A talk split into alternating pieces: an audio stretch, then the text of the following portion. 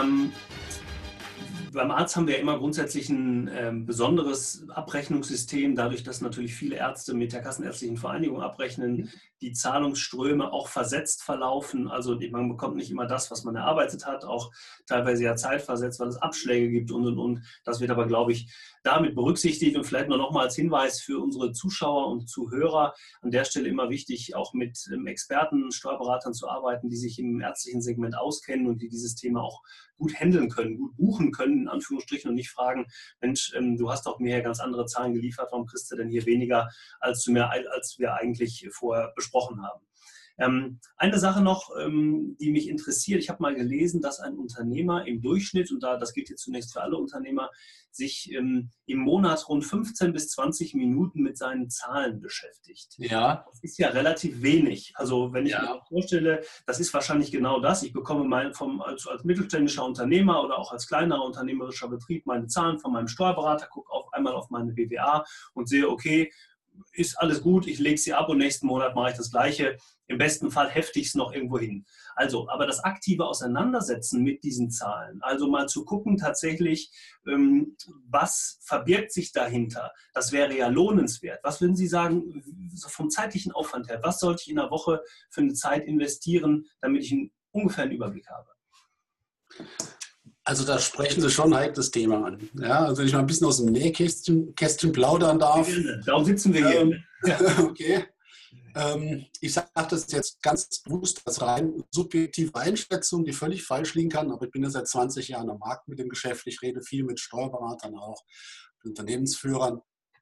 Also diese monatlichen Auswertungen, die BWA, die betriebswirtschaftliche Auswertung, die uns zeigt, ob Gewinn oder Verlust entstanden ist, also gefühlt habe ich manchmal das Gefühl, 70, 80 Prozent dieser Auswertungen landen ungelesen mhm. ähm, im Aktenordner, ja. sagen wir mal so. Und tatsächlich ist die Auseinandersetzung auf Geschäftsführungsebene damit ähm, bundesweit gesprochen meines Erachtens viel zu gering.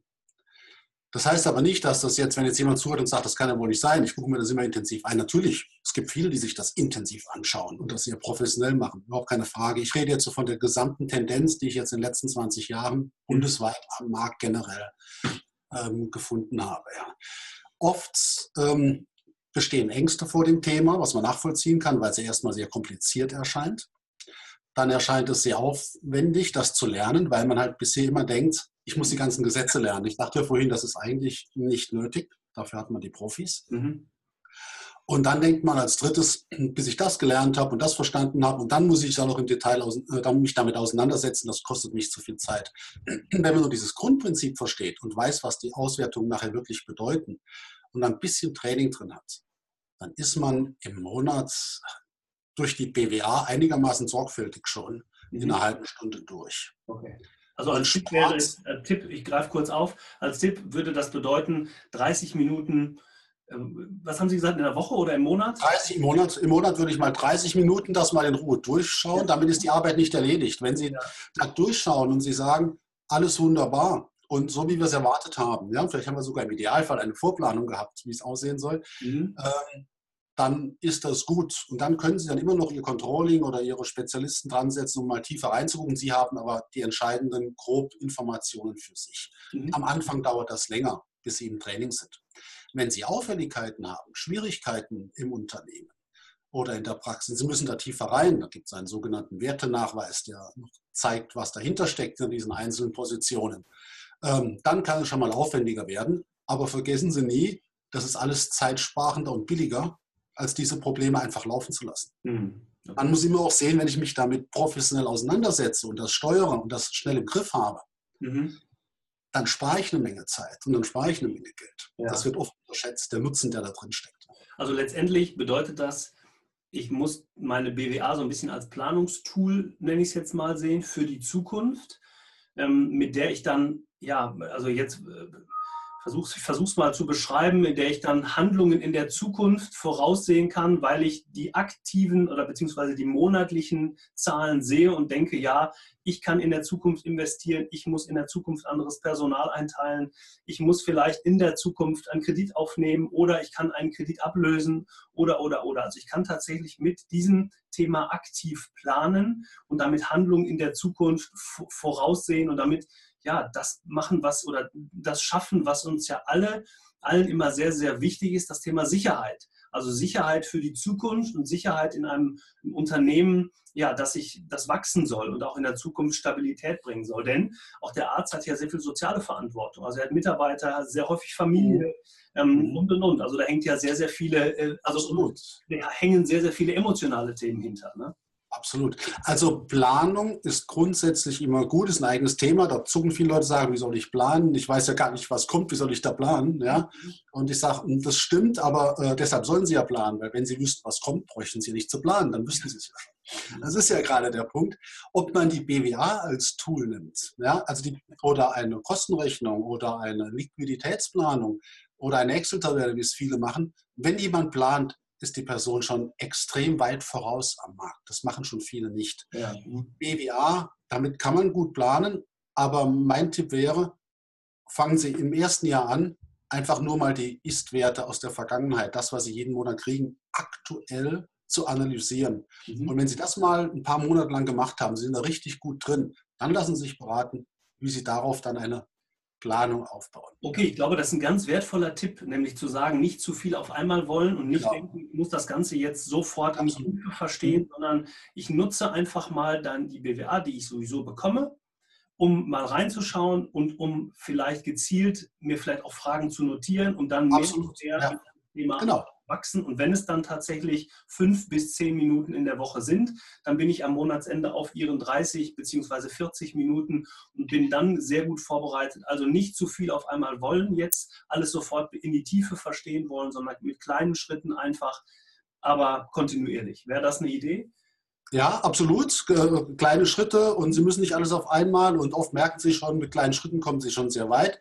Sie müssen, und vor allem gerade jetzt vielleicht bei Arztpraxen noch als Spezialität, Sie müssen gar nicht mal noch jede, jede Woche so und so lange reinschauen, weil erstens kriegen Sie die Industrieunternehmen sowieso monatlich. Bei Ärzten macht es vielleicht erst quartalsmäßig Sinn, wenn die quartalsmäßigen Abrechnungen genau. laufen. Das fragen Sie Ihren Steuerberater oder was, was Sie dafür richtig halten. Ja?